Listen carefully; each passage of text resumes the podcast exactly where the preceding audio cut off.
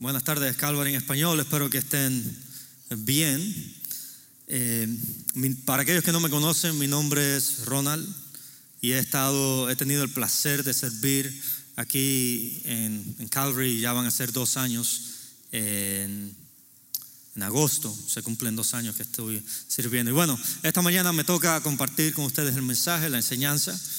Y eh, vamos a hablar, seguimos hablando de de la oración, de cómo Jesús nos enseñó a orar. Y hemos estado viendo esta oración por partes. Comenzamos con Padre nuestro que estás en los cielos, santificado sea tu nombre, venga tu reino, hágase tu voluntad en el cielo, eh, aquí en la tierra como se hace en el cielo.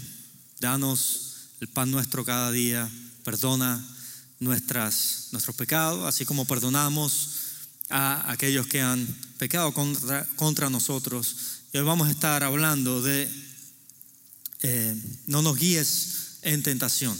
Y no nos guíes en tentación. Es la parte que nos, nos toca eh, aprender hoy. Y bueno, eh, una pregunta que a lo mejor viene a la mente es, ¿por qué Jesús nos enseña a orar?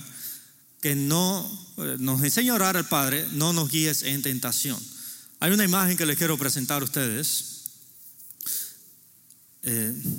Y esta imagen creo que muestra una realidad en la cual nosotros vivimos. Está la era, esta era en la cual vivimos y está la era venidera cuando el Señor va a venir y va a consumir o va a terminar lo que Él comenzó en la cruz. Ahora, tú y yo como cristianos, o aquellos que están aquí que siguen a Jesús, nos encontramos en esa intersección de esta era y la era que va a venir.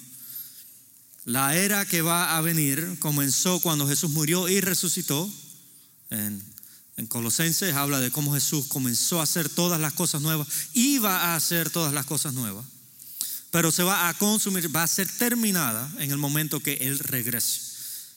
Y bueno, nosotros nos encontramos en esa intersección. Podemos experimentar del amor, de la justicia de Dios, podemos experimentar de la misericordia de Dios, pero aún así experimentamos cosas duras, experimentamos eh, injusticia, experimentamos enfermedades, experimentamos todo. Y es por eso eh, también vamos a experimentar tentaciones, vamos a experimentar pruebas mientras estemos aquí, mientras nos encontremos en esa transición. Y fíjese, una de las cosas que Jesús... Eh, Jesús sabe de que las aflicciones y las luchas van a ser parte de nuestra vida mientras vivamos en esta intersección. Y en un momento, en Juan capítulo 17, él dice, no te pido, cuando está orando él con el Padre, dice, no te pido que los quites del mundo, sino que los protejas del maligno. Estamos en este mundo, pero no somos de él. El Padre nos envía al mundo para hablarle al mundo acerca de él, pero no somos parte de él. Y como vivimos en este mundo, vamos a experimentar tentaciones, vamos a experimentar eh, pruebas. Y bueno, si, si estamos orando, lo que yo quiero responder es, si estamos orando al Padre para que no nos guíe en tentación, entonces, ¿por qué debemos de orar? Y creo que debemos orar por tres cosas. Obviamente podemos orar por muchas cosas, pero ¿cómo le podemos pedir al Padre que nos guíe? ¿Qué es lo que le vamos a pedir al Padre que nos guíe? ¿En qué manera le vamos a pedir al Padre que nos guíe? Y hay tres cosas por las cuales le quiero yo animar que si usted no está orando, comience a orar al Padre. Y ese número uno es que nos guíe a caminar en su justicia. Número dos es que nos guíe a caminar en la verdad. Y número tres es de que nos guíe hacia las sendas de salida. Que nos guíe a caminar en justicia, que nos guíe a caminar en la verdad y que nos guíe hacia las sendas de salida. El Salmo 23.3 dice lo siguiente, me infunde nuevas fuerzas, me guía por sendas de justicia, por amor a su nombre. Este es uno de los salmos más conocidos, por lo menos por aquellos que, eh, que siguen a Jesús. Eh, este es Salmo 23. Y David llama aquí a Jesús su pastor. El, el pastor que cuida de él, el que los lleva a campos verdes para descansar, que lo pone cerca de aguas de reposo eh, y una de las cosas que dice David, que Dios hace como su pastor, es que Él lo guía a caminos o a sendas de justicia, a caminar justamente delante de Él. El corazón del hombre va a querer caminar de manera torcida. Hay una lucha constante dentro de nosotros y fuera de nosotros por poderes que quieren que caminemos de cierta manera, que caminemos de la manera que Dios no nos manda a caminar. El Espíritu Santo nos llama a caminar justamente, rectamente delante de Dios, pero la carne nos llama a torcer nuestros caminos. El Espíritu de Dios nos llama a caminar en justicia, pero el mundo y los poderes del maligno nos hacen hacer lo contrario. Nos llaman a hacer lo contrario. Y David experimentaba esto en muchas ocasiones y es por lo cual que él en una ocasión dijo, crea en mí, oh Dios, un corazón limpio y renueva un espíritu recto dentro de mí. Uno de mis libros favoritos y películas favoritas um, es Las Crónicas de Narnia, escrito por C.S. Lewis, un apologético y eh, filósofo de, creo que fue del siglo XX, tremendo hombre. Y una de las, de las películas o de los libros que él escribió fue Las Crónicas de Narnia, La Travesía del Viajero del Alba. Y hay un momento poderoso en el que Aslan, el majestuoso león, que tiene una figura similar a la de Cristo, transforma a un dragón llamado Eustace. Es un, eh, lo transforma en un niño nuevamente. Eustace se había convertido en un dragón como manifestación física de lo que había dentro de su interior, una naturaleza egoísta y una naturaleza codiciosa. Y durante la escena de transformación, Aslan, con su impotente presencia y con su compasión, se acerca a Eustace y comienza a,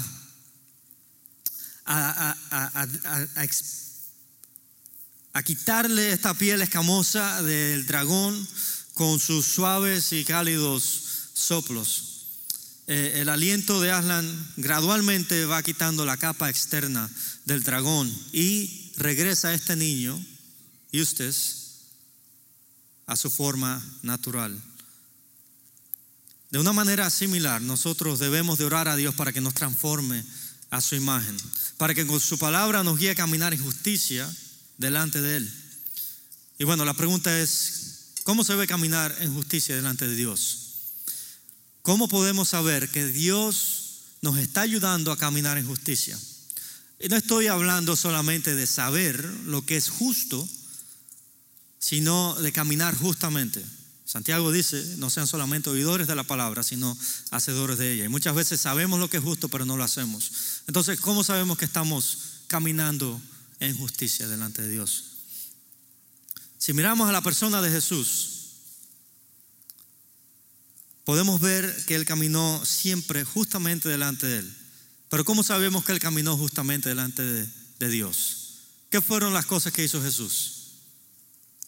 No es una pregunta retórica. ¿Qué hizo Jesús cuando vino aquí a la tierra?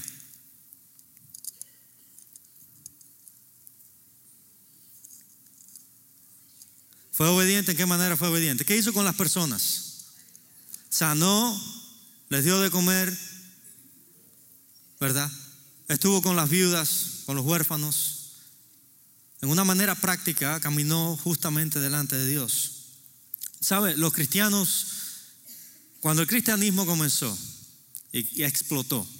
Al principio, eh, la manera en que ellos pudieron conquistar a un imperio que estaba constantemente persiguiéndolos a ellos fue por la manera en que caminaban. Caminaban justamente.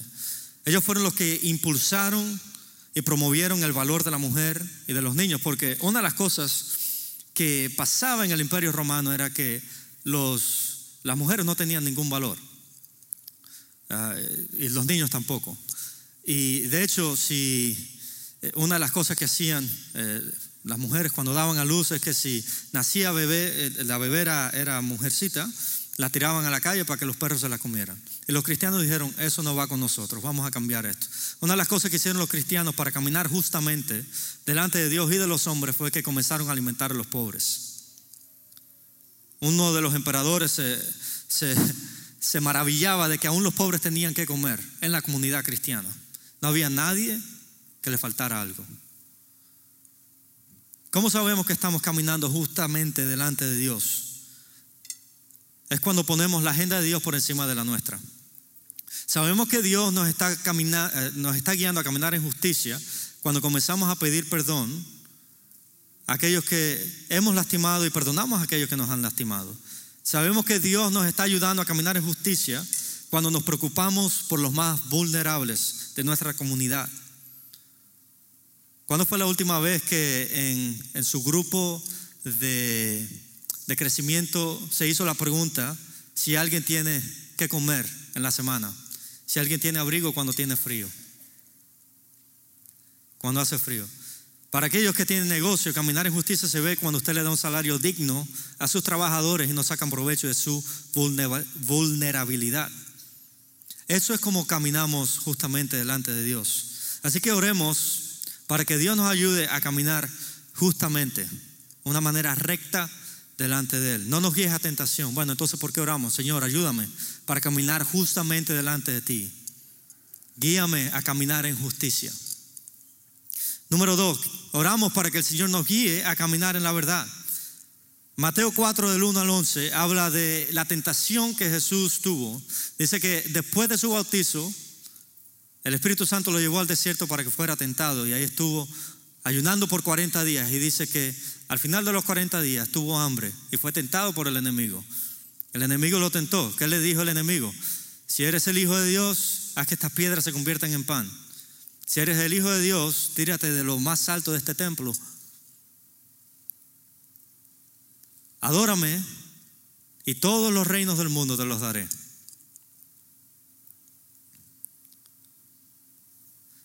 La premisa, la primicia de la tentación que el diablo le puso a Jesús estaba basada, por lo menos dos de ellas, de las que tenemos escritas, estuvo basada en su identidad. Las palabras que utilizó el diablo para tentar a Jesús, por lo menos las primeras dos veces según Mateo, fue, si eres el Hijo de Dios, si eres el Hijo de Dios, haz esto, haz aquello.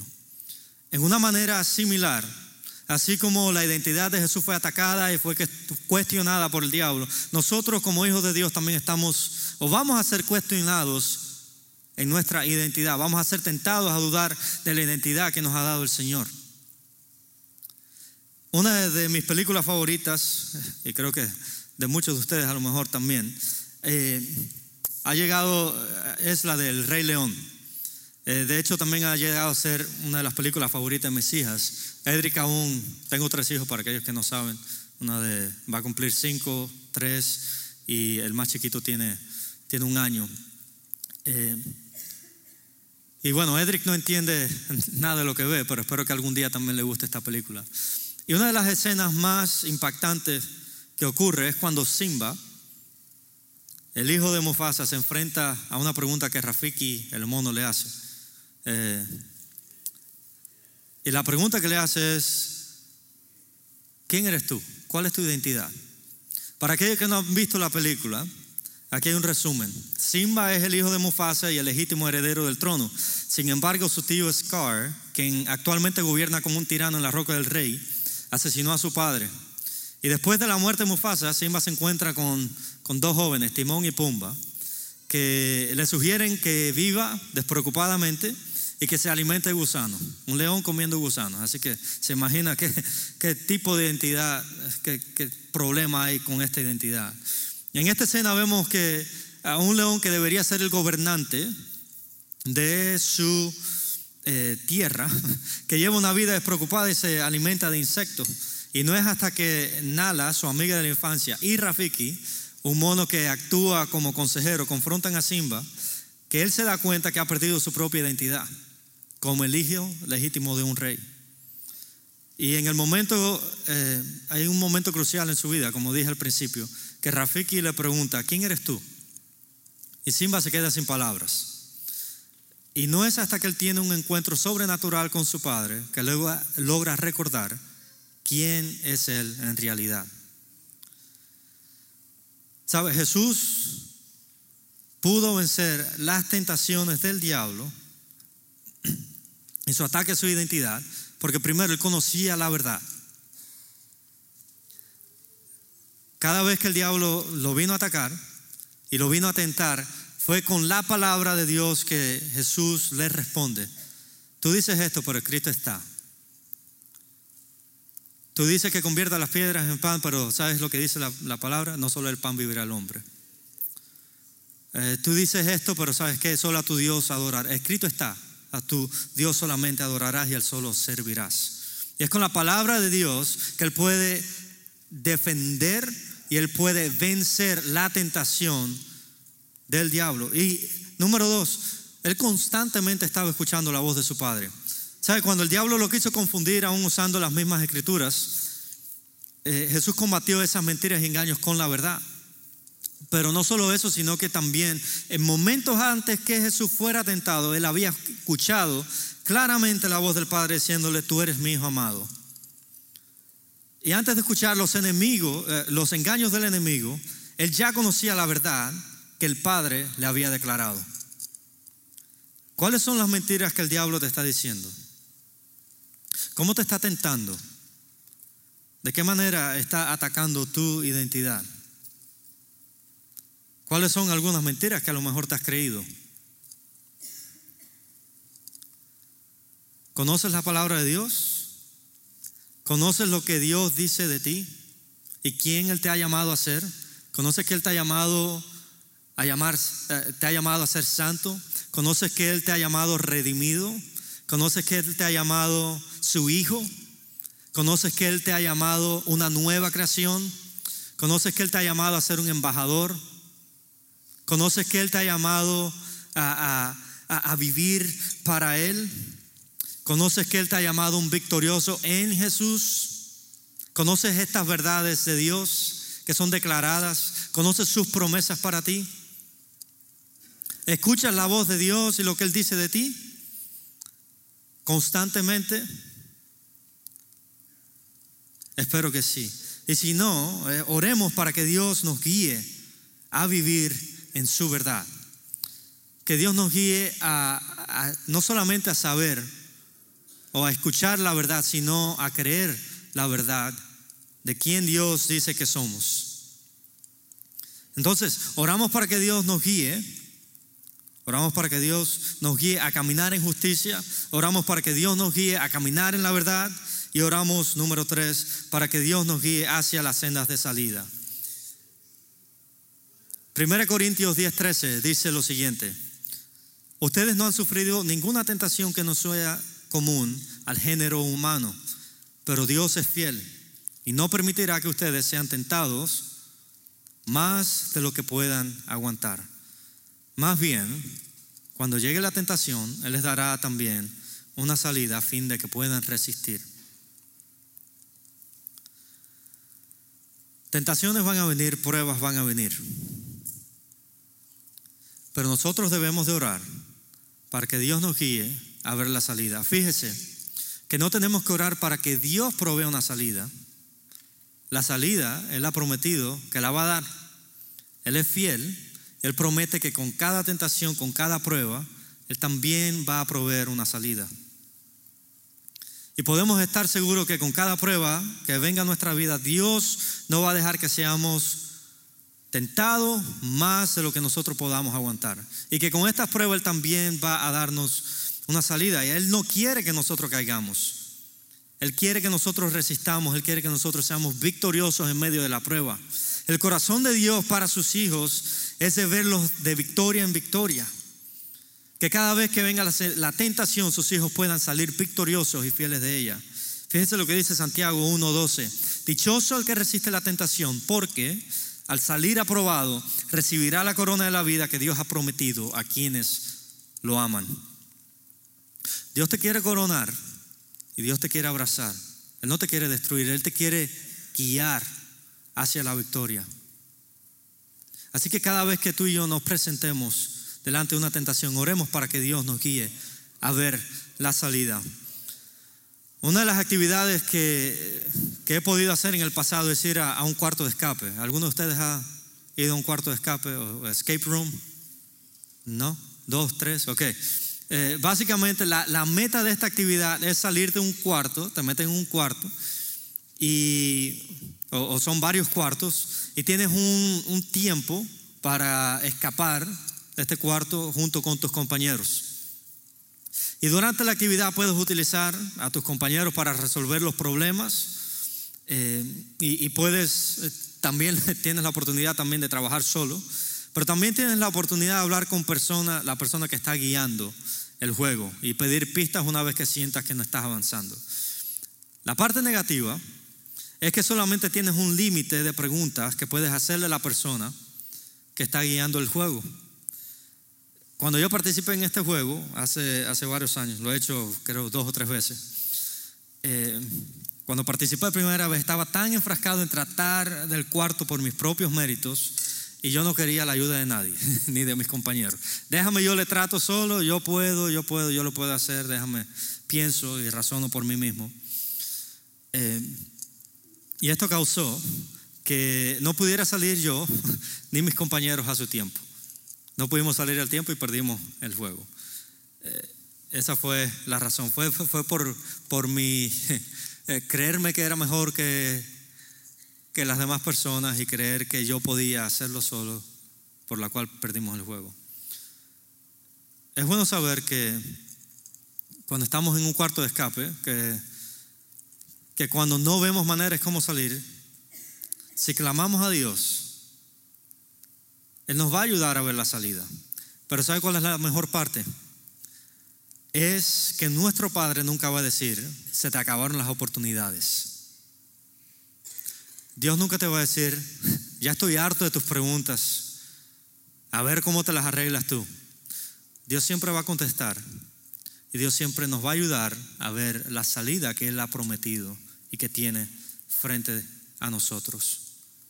Santiago 1, versículo 5 al 6, dice esto. Si a alguno de ustedes le falta sabiduría, pídasela a Dios y Él se la dará, pues Dios a todos generosamente, sin eh, menospreciar a nadie, pero que pida con fe, sin dudar, porque quien duda es como las olas del mar, agitadas y llevadas de un lado al otro por el viento. Si usted, mi hermano, se encuentra en, hermano hermana, si usted se encuentra en un momento donde está siendo tentado, donde está siendo probado, y tú ves o sientes como que el Señor, eh, como que no puedes ver la salida, no puedes ver la luz al final del túnel, como que las nubes están tan oscuras que no puedes ver el sol brillar. Pídele a Dios que te ayude a ver la salida. Pídele a Dios que te, dé la sabiduría y que te guíe, que te guíe a caminar en justicia, que te guíe a caminar en su verdad y que te ayude a ver la salida que Él ha provisto para ti. Puede ser esto algo duro, puede ser que no sea al momento que usted ore que pueda haber, pero oremos a Dios. Es Jesús quien nos está guiando a orar de esta manera. No nos guíes en tentación. Entonces, Pidámosle al Señor que nos guíe, que nos guíe. Y voy a pedirle al, equipo de alabanza que, ya pase aquí. Eh, y quisiera orar por ti. Quisiera, quisiera que oráramos y quisiera que tú tomes tiempo también para orar. Señor, ¿cómo, ¿cómo se vería en mi vida que yo camine en justicia, que sea guiado a caminar en tu justicia? Señor, ¿cuáles son las mentiras que probablemente me he creído? Señor, que me puedes guiar a tu verdad. Me puedes guiar a conocer lo que tú dices acerca de mí. Me puedes guiar a conocer y a creer lo que tú has declarado en tu verdad, en tu palabra. Señor, ayúdame a ver la salida que tú has prometido.